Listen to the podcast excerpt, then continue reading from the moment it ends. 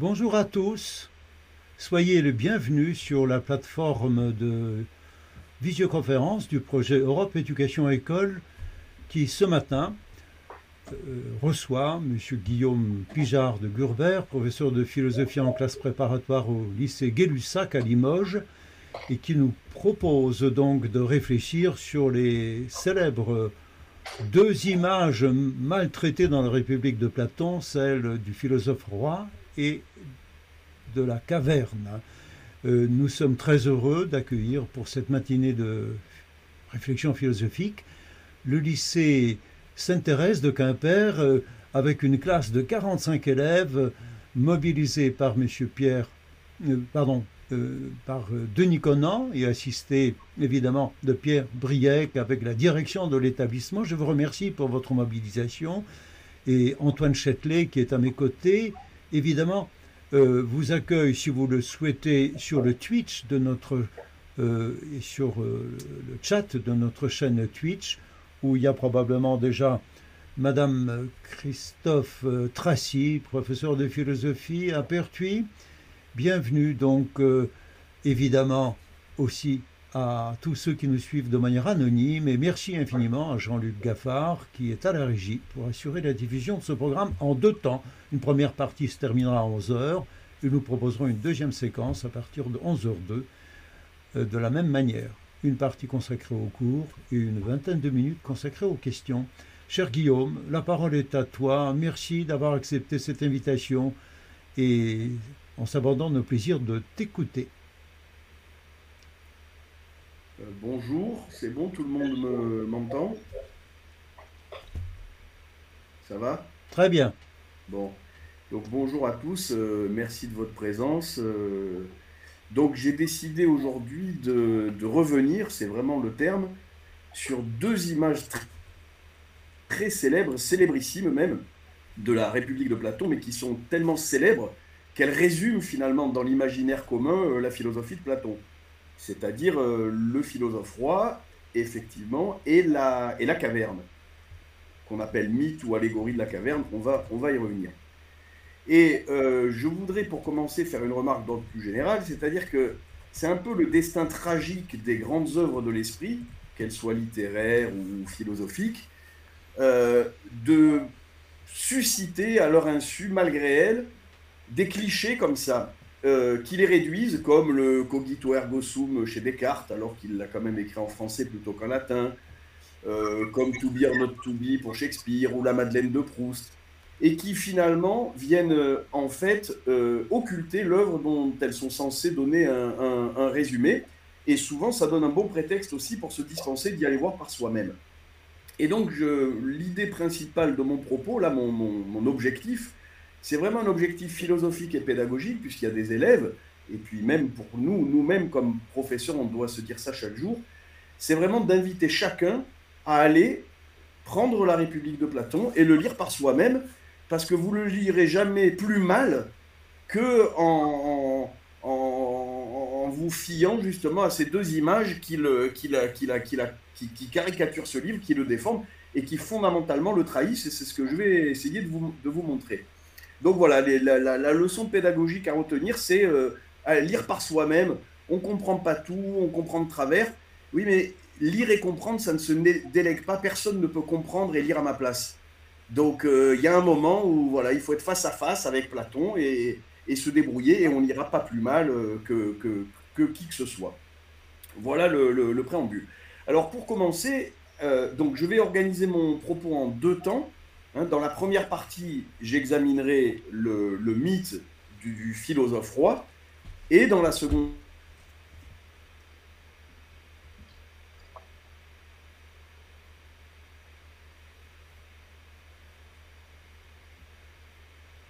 partie, je m'arrêterai sur le euh, l'allégorie de la caverne. Et évidemment, il y aura un lien entre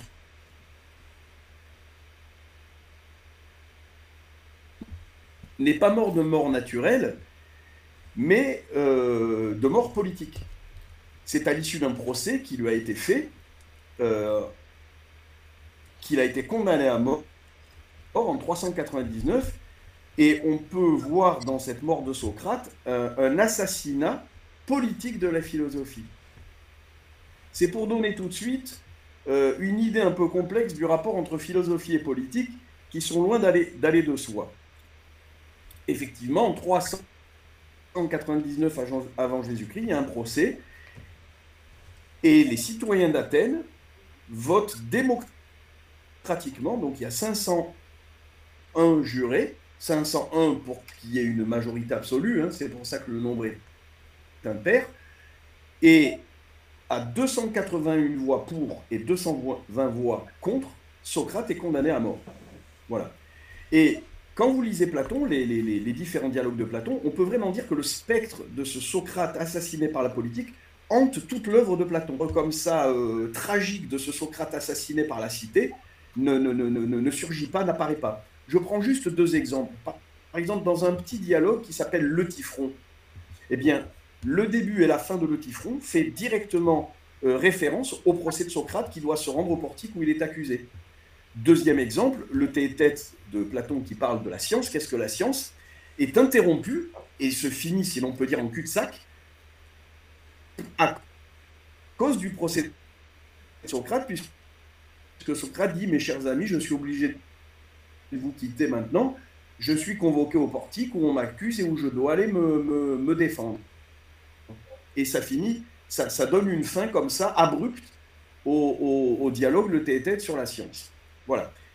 Donc, ce que je veux dire, c'est que euh, parler de philosophie politique chez Platon, c'est vite dit, et c'est peut-être euh, monstrueusement contradictoire.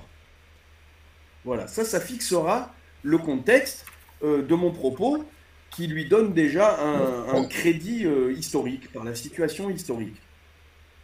Alors, quel est le problème de cette image, de ce mythe d'un philosophe roi? C'est quoi le problème que ça pose? Pourquoi je reviens dessus? Ben, Le problème, c'est tout simplement que si on prend à la lettre cette image d'un philosophe roi, gouvernant euh, les âmes, eh bien cette image conduirait à soutenir que la moralité des âmes soumises à ce roi est dans les mains d'un autre, le philosophe roi, et que du moment que le pouvoir politique serait dans les mains d'un philosophe, eh bien tous les autres n'ont qu'à lui remettre leur conduite et le laisser décider à leur place du bien et du mal. Or, c'est très exactement le contraire de ce que développe, du début jusqu'à la fin, la République de Platon. Donc on aurait tout simplement, le problème c'est que l'image du philosophe roi produit tout simplement un énorme contresens. Donc ce n'est pas un problème de détail, ou d'analyse, ou d'interprétation, ou de, de, c'est vraiment un contresens euh, gigantesque. Alors, pour le comprendre, il faut remarquer qu'au début de la République, tout au début de la République, Platon va introduire tout de suite une distinction entre l'art politique d'un côté et la sagesse morale de l'autre. Il fait remarquer à Trasimac, qui est ici le porte-parole des, sophistes, que l'action politique suppose par définition l'extériorité de, celui qui a le pouvoir politique et de ceux sur qui il agit. Et Platon prend plusieurs exemples. Il prend par exemple l'exemple du maître d'équitation, dont l'action s'exerce sur le cheval, pas sur lui-même. Il prend aussi l'exemple du, navigateur. Le navigateur étant une figure récurrente, un paradigmatique du politique chez Platon que reprendra Aristote. Et que dit Platon dans la République? Ben, Que le, capitaine de, navire agit sur les matelots, gouverne les matelots. Donc c'est ça la politique. Et dernier exemple, euh, donc les trois exemples, équitation, médecine et navigation. Et ça, ça permet de tirer une conclusion que le bien politique est un bien étranger. En grec, il dit allotrion agaton. Donc allo, c'est l'autre, allotrion, hein, et agaton, c'est le bien. Donc c'est un bien étranger extérieur. Extérieur au cheval, extérieur aux, mousses sur le navire qui reçoivent du dehors les ordres du capitaine, et euh, extérieur au patient qui est soigné par le médecin. C'est le médecin qui sait ce qui est bon pour le, patient. Or, justement, pourquoi Platon introduit-il cette euh, définition de la politique dans la République Pour l'opposer à l'action morale. L'action morale n'étant pas une action, comme on dit en grec, poétique, poétique ça donne poésie, mais ça veut dire poienne, ça veut dire faire, c'est-à-dire euh, faire un gâteau, euh, donner un ordre au navire, faire avancer le cheval, soigner le médecin. Ça, c'est poienne, c'est poétique. Mais c'est la, la, morale est une action qu'Aristote appellera relevant de la praxis, pas de la poiesis, mais la distinction, ça c'est pareil, la distinction poiesis-praxis, on croit qu'elle est d'Aristote, Aristote la reprend de la République de Platon. Même si Platon n'emploie pas exactement le mot de praxis, l'idée elle est exactement là. Et il dit la morale, c'est l'action de soi sur soi. C'est pas l'action sur quelqu'un d'étranger. Et ça, c'est fixé dès le début de la République. Du coup, ça permet de comprendre que la politique est le champ de l'hétéronomie, c'est-à-dire de l'action de l'un sur les autres avec une extériorité. Et d'ailleurs, dans le dialogue de Platon qui s'appelle le politique, puisque dialogue, Platon a écrit un dialogue consacré à la politique, euh, ce dialogue commence par toute une série d'oppositions, de, dichotomies, qui seront euh, rapidement éliminées comme incohérentes, invalides, etc. Mais il y a une dichotomie que Platon va garder jusqu'au bout dans le politique. C'est l'opposition entre celui qui commande et ceux qui reçoivent les commandements. D'où la figure du troupeau. Le peuple est un troupeau. Et le, politique commande au troupeau. Et cette, cette figure du troupeau ne sera jamais démentie dans le politique et sera maintenue jusqu'au bout pour bien dire, comme dans le, cheval dans la politique, que le politique, il agit sur un cheval ou sur un troupeau. Et que donc le cheval n'est pas guidé par lui-même, mais par le maître d'équitation, et que le peuple troupeau est guidé par celui qui a le pouvoir. D'ailleurs, euh, c'est pour ça que dans les fausses dichotomies que, Platon invalide dans le politique, c'est la question de savoir est-ce que l'action politique doit être de gré ou de force. Platon dit peu importe, ça c'est une fausse dichotomie. Pourquoi?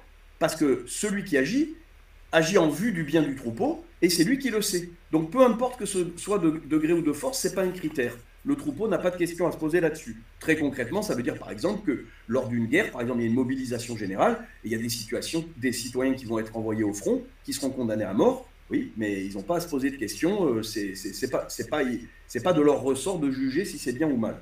Ils ont à, exécuter les ordres comme un troupeau. Et ça, c'est ce que Platon appelle l'art politique. La politique est un art au sens que je viens de dire, l'art de la navigation, l'art de l'équitation, l'art de la médecine, en ce sens-là. Et c'est pour ça que, par exemple, vous trouvez cette formule dans le Gorgias, qui aborde pour une part la question de la politique, qui dit que la politique, c'est quoi? C'est l'art qui a l'âme pour objet, c'est l'art politique. Donc l'art qui agit sur les âmes, de l'extérieur du coup, hein, sur euh, ben, l'âme des mousses ou l'âme du, avec la métaphore du corps du comme le médecin agit sur le corps du, du, patient, le politique agit sur l'âme du troupeau. Voilà. Donc c'est l'extériorité qui définit l'art politique. C'est ça qui est fondamental. Et d'ailleurs, on a cette formule euh, de, de, de, Platon, euh, dans la bouche de Socrate, qui dit euh, Qu'est-ce que c'est qu'un politique? C'est comme Asclépios, le dieu de la médecine. Donc il y a une identification du politique et du médecin, celui qui soigne le patient. Et le patient reçoit le traitement à son insu. Voilà. Et dans le Gorgias, Platon va déclarer, Socrate déclare comme par hasard, je ne suis pas un homme politique. Il se désolidarise en tant que philosophe de, euh, ce rapport-là, de, cette réalité politique. Parce que justement, la politique est une action transitive qui suppose donc l'extériorité et l'action de celui qui sait et qui agit sur ceux qui ignorent ce qui est bon pour eux. C'est ça la définition. Alors que la politique que va définir Platon dans la République, qu'est-ce que c'est? C'est le gouvernement de soi par soi, le gouvernement de l'âme par elle-même, en vue du bien. Si bien que ce qu'il appelle la justice, c'est-à-dire le sens du bien, est immanent à chaque âme humaine. Et il dit, même, je cite la République, que l'homme, concernant le bien et le mal, concernant la morale, je cite, n'a pour soi-même nul besoin d'un juge. Chacun est juge de lui-même du bien. Et il dit même que si on on s'en remet pour la justice aux tribunaux, c'est la preuve d'une déficience morale personnelle. C'est une faute morale. Les tribunaux ne devraient pas exister, ne devraient pas avoir à juger les fautes, puisque chacun devrait en être euh, juge de lui-même. Il dit même que c'est ce qu'il y a de plus honteux que de, remettre le jugement du bien et du mal euh, à un tribunal extérieur. Et évidemment, ce sont les sophistes qui justement dissolvent la morale dans la peur du gendarme, comme une menace externe. Et c'est d'ailleurs bien le sens de l'histoire que raconte Plateau de l'anneau de Gigès. Donc Gigès trouve un anneau magique qui le rend invisible. Et comme il est invisible, ça veut dire quoi le rendre invisible? C'est-à-dire qu'à ce moment-là, il échappe au regard des autres, il, échappe aux tribunaux, il échappe aux gendarmes. Il n'y a plus de gendarmes. Et que fait euh, celui qui aurait que fait Gigès Il viole, il tue, il pille, etc. Et ça, les sophistes se servent de cette, de cette histoire pour dire, tu vois bien Socrate, que personne n'a le sens de, la morale, que la morale n'est pas une valeur interne, mais une norme sociale externe qui nous a inculqué du dehors, puisqu'il suffit de se rendre invisible et chacun deviendrait un, un, un, voleur, un violeur, un tueur, un tout ce que vous voulez. Alors ce qui est à noter, c'est que l'anneau magique que Gigès a trouvé, il l'a trouvé sur un, un, cadavre énorme, un cadavre au doigt d'un cadavre colossal. Or, Platon a dit juste avant que le sens moral du bien, c'était la vie de l'âme. Et donc, on peut quand même comprendre que Gigès, se rendant invisible avec cet anneau venant du doigt d'un mort, est finalement un mort sans âme un mort qui a perdu son âme.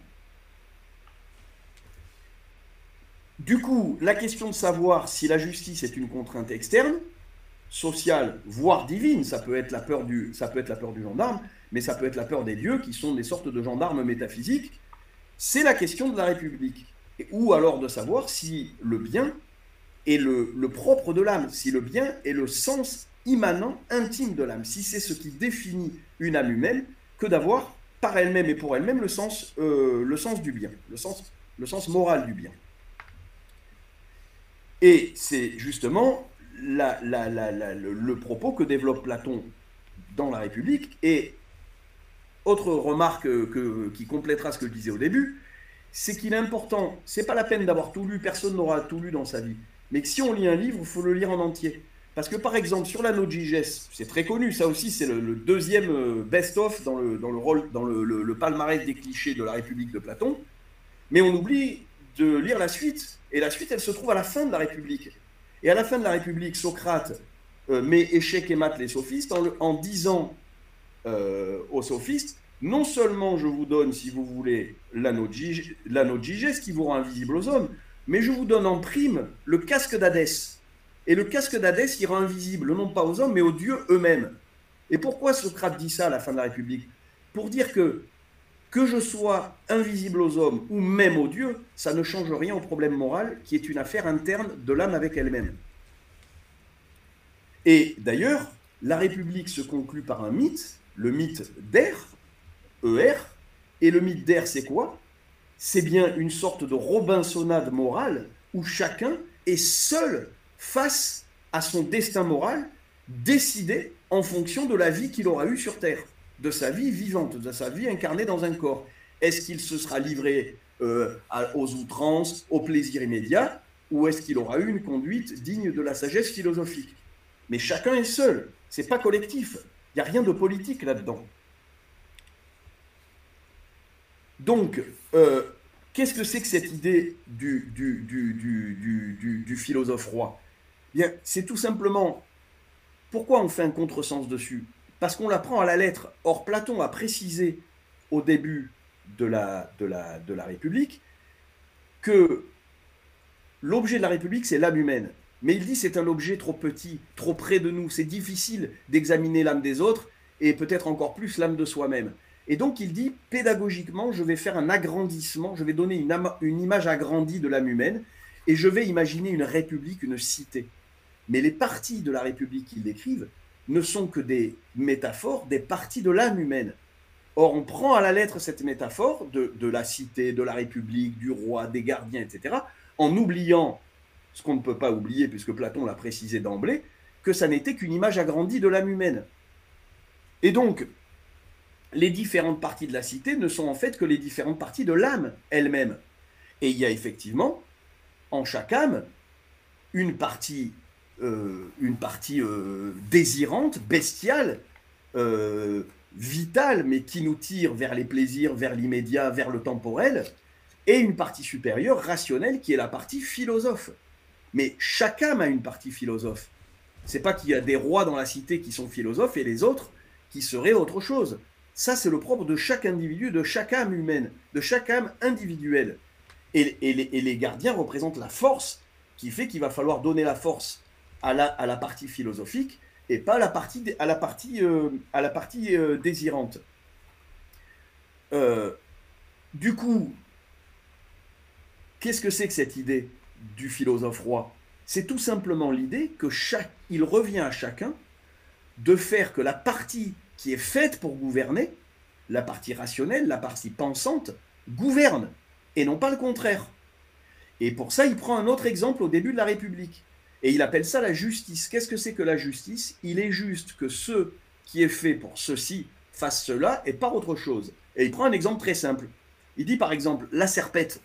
La serpette, elle est faite pour couper les drageons de vigne. Elle n'est pas faite pour couper la viande ou pour euh, couper du bois. Non, la fonction de la serpette, c'est de tailler les drageons de vigne, et cela seulement. Et ce qui est juste, c'est de se servir d'une serpette pour cela et pas pour autre chose. Et par, opposition, qu'est-ce que c'est que l'injustice? Eh bien, c'est au contraire de prendre une chose qui est faite pour ceci et de l'utiliser pour autre chose. Par exemple, euh, couper sa viande avec une hache, alors que la hache est faite pour couper le bois. Bon, Qu'est-ce que ça veut dire une fois qu'on a pris cette métaphore et qu'on l'applique au problème moral de l'âme?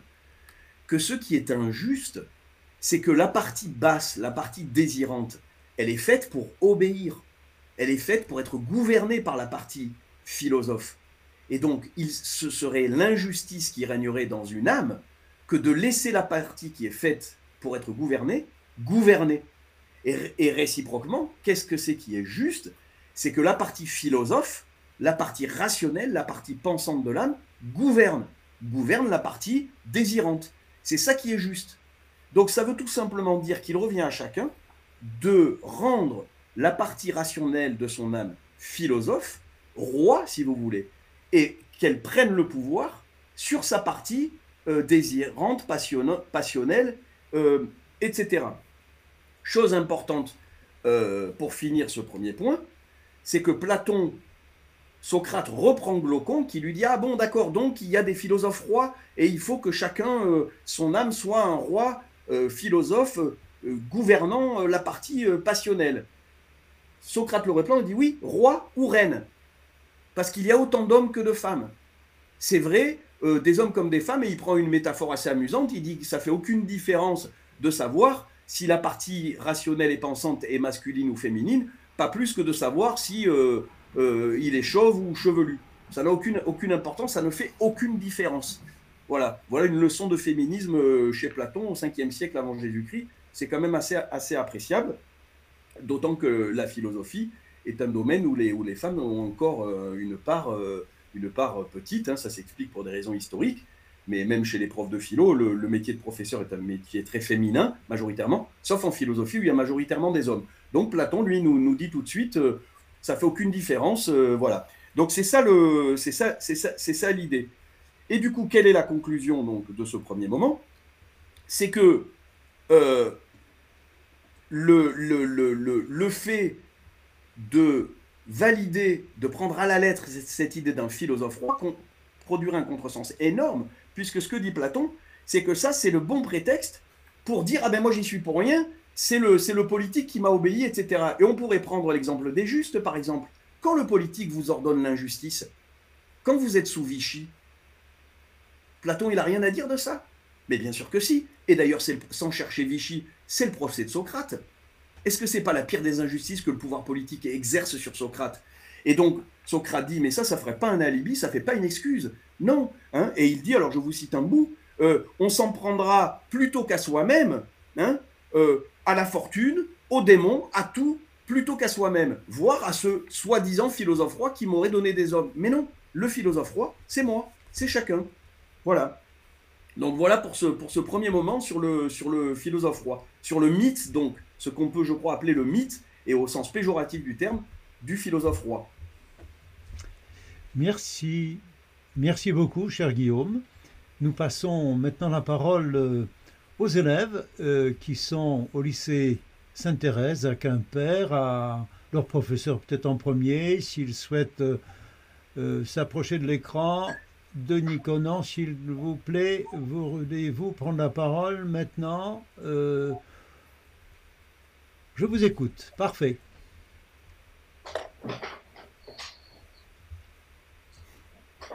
Bien. Est-ce qu'on m'entend là? C'est bon. Ça marche. Très bien. Euh, j'aurais une question. Euh, est-ce que qu'est-ce que vous pensez euh, de la thèse audacieuse de Karl Popper dans son œuvre La société ouverte et ses ennemis, un livre écrit juste après la Seconde Guerre mondiale, en opposition évidente avec le caractère de société close du nazisme. Qu'est-ce que vous pensez de la thèse audacieuse de Karl Popper selon lequel Platon serait le père du communisme? Merci. Merci.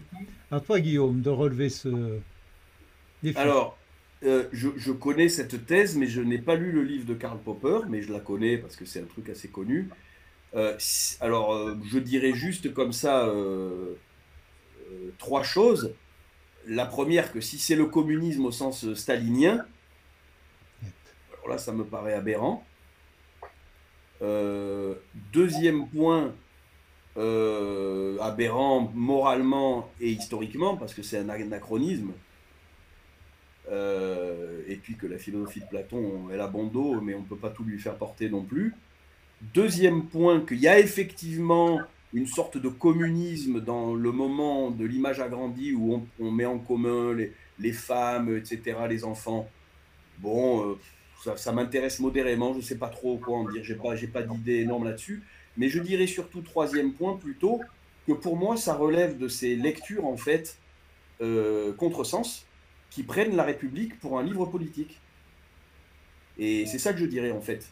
Comme, comme d'ailleurs plus récemment Badiou, qui, qui croit que la République est un livre politique. Je crois que c'est un contresens énorme. Merci Guillaume. Je donne la parole à Antoine Châtelet qui est sur Twitch et a peut-être aussi des questions personnelles. Oui, bonjour. Bonjour à vous. Euh, une question dans Twitch. Euh, quel régime adopter pour être philosophe et comment ne pas être ignorant? Et la, la, question est excellente parce qu'elle est très bien formulée, notamment avec ce mot de régime. Absolument. C'est parce que ça, je vais en parler dans la deuxième partie, mais j'en dis un mot maintenant puisque ça surgit dans la question. C'est que la, République, en fait, le, titre La République en grec, c'est ta politeia. Et politeia, ça peut vouloir dire la Constitution, ça peut vouloir dire, bon, la République si on veut, mais le, le mot le plus fidèle, en fait, c'est le régime. Et on a de la chance parce que pour une fois, la polysémie grecque se retrouve dans la polysémie française. Parce qu'en français comme en grec, le régime, ça peut être un régime politique, mais ça peut être un régime diététique je fais un régime. Et ça, et ça peut du coup avoir un sens moral, c'est-à-dire quel régime, comment il faut que je, que je, que je, que je traite mon âme euh, pour qu'elle soit justement euh, morale et pas, et pas immorale, et pas livrée à la, à la, à la, à la morale. Avec l'idée effectivement que pour Platon, c'est la philosophie et c'est le savoir, c'est l'activité pensante qui, euh, qui est le bon régime pour l'âme pour, pour, pour, pour l'âme humaine. Donc, euh, après, euh, alors là, je dire autre chose, je, reviendrai aussi un peu dans la deuxième partie, mais je pense que la, réponse finalement à cette question, on l'a un peu dans la République, mais il y a tout un dialogue qui y est consacré, c'est le Fédon. Il y a vraiment un, parallèle très. Enfin, ces deux dialogues, le Fédon et la République, qu'il faut lire ensemble. parce qu'au fond, c'est de ça que parle Platon, c'est-à-dire c'est ce, testament philosophique de Socrate où il dit quelle vie philosophique doit-on mener, justement, comment faut-il se, principalement se détacher du corps? Euh, pour mener une vie philosophique. L'idée fondamentale, c'est ça. Et ça, c'est vraiment ce que développe Platon dans le, dans le, dans le, dans le Phédon. Comment, alors que notre âme est empêtrée dans un corps, comment le, le, le, le tenir pour, presque rien, quoi. Pas pour rien, parce qu'on ne peut pas, mais pour presque rien. Mm. Oui, c'est la raison pour laquelle, en fait, euh, euh, il y a une, une, identification entre le, entre le philosophe et le médecin, c'est-à-dire qu'il produirait du pharmacone et de la pharmacie et du médicament, effectivement, pour essayer de soigner l'âme et de faire que la politique, c'est l'art de la liberté, en fait. De se libérer, de se libérer de quelque chose qui aurait à voir avec, euh, avec la partie passionnelle, ou tumos, comme on dit, euh, enfin, et les épitumias, en fait. Mais, mais je, je, je, je m'interrogeais aussi qui, qui, peut, qui peut produire le médicament, outre le philosophe? Est-ce qu'il n'y aurait pas euh, en politique euh, quelqu'un qui pourrait, enfin, dans la cité, quelqu'un qui pourrait euh, essayer de, produire des médicaments? Est-ce que le peuple lui-même ne peut pas s'auto-médicamenter d'une certaine manière sur l'agora? Alors, oui, tout ça, c'est des, beaux problèmes, hein, c'est sûr. Hein. juste deux choses. Alors, sur l'idée du, remède un pharmacone hein, pour les élèves. Pharmacone, ça donne la pharmacie en français. Hein. Il y a plein de mots grecs qu'on retrouve tels quels, donc c'est amusant. Pharmacone, c'est le remède, mais autre tout, ça veut dire aussi le poison. Donc en, grec, quand vous tombez sur le mot pharmacone, vous ne savez pas si c'est poison ou remède, c'est le, le contexte où ça se situe qui va le décider. Or, dans le Phédon, euh, au début, Platon, enfin Socrate euh, va devoir, on annonce boire le poison, pharmacone, mais là on sait que c'est le poison, et à la fin, il va dire Ah ben donne-moi, donne quand on lui amène le poison, il dit Redonne-moi une dose et tout, je vais faire une libation au Dieu. Et là, il y a un jeu, il renverse le poison en remède. Pourquoi? Parce que finalement, pour Platon, est-ce que c'est pas un remède que d'être débarrassé du corps? La mort n'étant pas une mort, mais, l'accession à une vie purement philosophique délivrée des entraves du corps. Ça, c'était juste le premier point. Après, sur, le politique, je vais en parler un peu dans la deuxième partie, mais il faudrait consacrer tout un, tout un truc sur le dialogue, le politique. Ça, je veux bien une autre fois parce que c'est un dialogue très intéressant. Mais juste un mot sur le, politique. Dans le politique, Platon exclut complètement l'idée que le peuple, en tant que peuple, pourrait être au fait de ce qui est bon pour lui. Et donc, il a besoin d'être gouverné par quelqu'un d'autre. Il euh, n'y a, pas, a, pas, a pas cette idée. Hein. Il, est, il, reste troupeau et il, doit être soumis au savoir de celui qui sait. Et du coup, euh, il y a quand même une définition de ce remède hein, euh, politique pour le peuple, mais qui n'est plus, là c'est de la politique, c'est plus de la morale. Et qu'est-ce que c'est? C'est-à-dire que qu'est-ce qui fait, qu'est-ce qui fait que celui qui, qui qu'est-ce qui légitime celui qui a le pouvoir en fait? Et celui qui, qui, ce qui légitime le pouvoir, le fait d'avoir le pouvoir, de détenir le pouvoir et de l'exercer sur les autres, c'est le savoir. Mais quel savoir Quel est le savoir politique? C'est tout l'objet de ce dialogue. Et le savoir politique, en fait, alors il le dit d'abord négativement, c'est extrêmement moderne. Ça, c'est le, politique de Platon, c'est un dialogue incroyable. Il commence par éliminer. Il dit, c'est pas le problème économique, c'est pas le, pas le savoir économique. Celui qui a la, connaissance économique de l'argent du commerce, c'est pas lui qui est légitime pour avoir le pouvoir euh, politique. 5e siècle avant Jésus-Christ. Deuxièmement, c'est pas le pouvoir religieux. Et là, il cite les Égyptiens. Il dit en Égypte, euh, le, dieu et le, roi, c'est le même personnage. Mais ça, non, non, c'est pas légitime. Il euh, n'y a pas, de, de, fondement, de théocratie, de, de, fondement du pouvoir politique sur un prétendu savoir religieux. Donc, après le, savoir économique, c'est le savoir religieux qui est écarté. Et troisième euh, savoir qui est écarté, le savoir militaire. Ce n'est pas le chef de, guerre, le chef des armées qui est légitime. Et du coup, qu'est-ce qui reste? En fait, le critère du, savoir politique, c'est celui qui a le sens du kairos.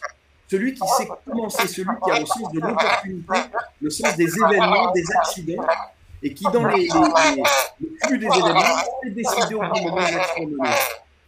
Merci donc, euh, Guillaume, pour euh, ces analyses euh, et réponses apportées à Antoine. Je donne la parole maintenant aux élèves de Quimper pour une dernière question dans cette première partie. Si vous voulez bien vous déplacer vers l'écran, près du micro également, on vous écoute. Allez-y. Nous n'avons pas, bien compris un passage de l'exposé euh, où il était question de finalité euh, tantôt militaire, tantôt euh, je ne sais plus comment. Est-ce que vous pourriez réexpliquer ce passage de votre exposé, s'il vous plaît? Oui, tout à fait, brièvement, c'est simple. Ça, c'est pas dans la République, c'est dans le politique de Platon, c'est à la fin où il s'agit donc pas de morale, il s'agit de politique. Et donc, c'est la conclusion du dialogue. La question de ce dialogue, c'était euh, pourquoi celui qui a le pouvoir a le pouvoir? De quel droit? De quel droit, en fait, quelqu'un me donnerait-il des ordres, en fait? C'est tout simplement ça le, problème.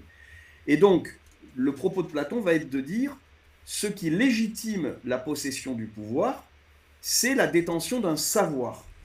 C'est parce que le, politique a le droit d'exercer le pouvoir sur les autres, parce que lui, il sait ce que eux ne savent pas. Donc la question c'est, mais quel est ce savoir? Et là, il va éliminer les, les savoirs qui prétendent être des savoirs politiques, alors que pour Platon, ils n'en sont pas. Et ces trois savoirs sont premièrement le savoir économique. C'est pas parce que vous êtes un expert économique ou un trader que vous êtes légitime à gouverner le peuple. Cinquième siècle avant Jésus-Christ, invalidation de la science économique comme pouvoir. Modernité de Platon. Deuxième euh, savoir qui est invalidé, le savoir religieux. Et Platon cite l'Égypte. Il dit en Égypte, euh, c'est le prêtre qui a le pouvoir finalement. Il dit, mais le savoir religieux ne, ne, donne aucune légitimité pour exercer un pouvoir politique. Deuxième savoir est éliminé. Et troisième savoir qui est éliminé, le savoir militaire. C'est pas parce qu'on sait faire la guerre qu'on est légitime euh, pour, euh, pour exercer le pouvoir sur le peuple. Donc le savoir politique est, est éliminé. Et donc, quel est le savoir qui reste, qui va être légitimé C'est le savoir de commencer. Et il y a quelque chose d'intéressant, c'est qu'en grec, il y a un mot qui est arché. Arché qui donne l'archéologie, archaïque, c'est le, principe, le commencement.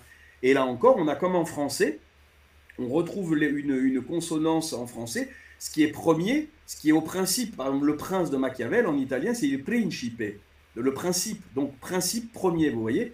Et cette idée, c'est que celui qui est légitime pour commander aux autres, celui qui a le pouvoir de commander aux autres, c'est parce qu'il a le savoir de commencer. Il sait quand il faut commencer une guerre, il sait quand il faut commencer une action, commencer du commerce, etc. C'est le savoir de l'improvisation que les Grecs appellent le kairos et que Platon euh, emploie, hein, le, le, le moment opportun ou le moment favorable ou le moment défavorable. C'est celui qui a la science de l'instant favorable ou défavorable. C'est ça en dernière analyse qui fonde la, légitimité du pouvoir politique. Merci beaucoup, cher Guillaume. Merci aux élèves aussi euh, et à Denis Conan, à Antoine Châtelet. Merci à Jean-Luc qui nous a permis de réaliser cette première partie de notre matinée consacrée à la question du philosophe roi. Euh, je vous propose de nous arrêter là pour reprendre l'émission dans quelques instants, le temps de euh, réactualiser nos pages. Merci. Évidemment, toute cette documentation sera disponible en vidéo d'ici quelques jours et en podcast. Les liens se trouvent sur le site du projet Europe Éducation École. Merci, à très vite pour la deuxième partie de ce programme.